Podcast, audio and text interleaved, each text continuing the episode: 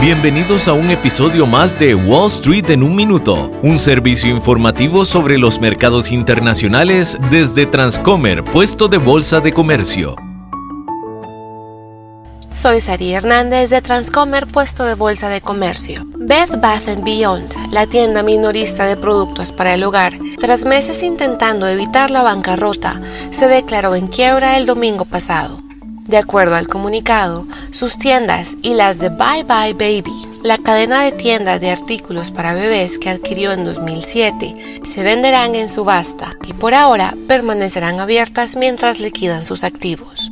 Bed Bath Beyond hizo una serie de esfuerzos desesperados para salvar a la empresa de la quiebra, como cierres de tiendas, despidos masivos, búsquedas de inversionistas privados, recaudación de dinero en los mercados públicos, etc. Pero nada fue suficiente. Y ahora se ha unido a una creciente lista de negocios que se han declarado en quiebra en lo que va del año. Sus acciones cayeron un 36.9% el lunes pasado antes de la apertura del mercado. La empresa dijo que intentaría vender parte o la totalidad de su negocio.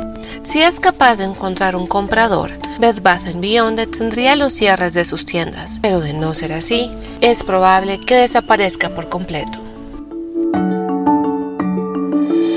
Este episodio de Wall Street en un minuto fue presentado por Transcomer, puesto de bolsa de comercio.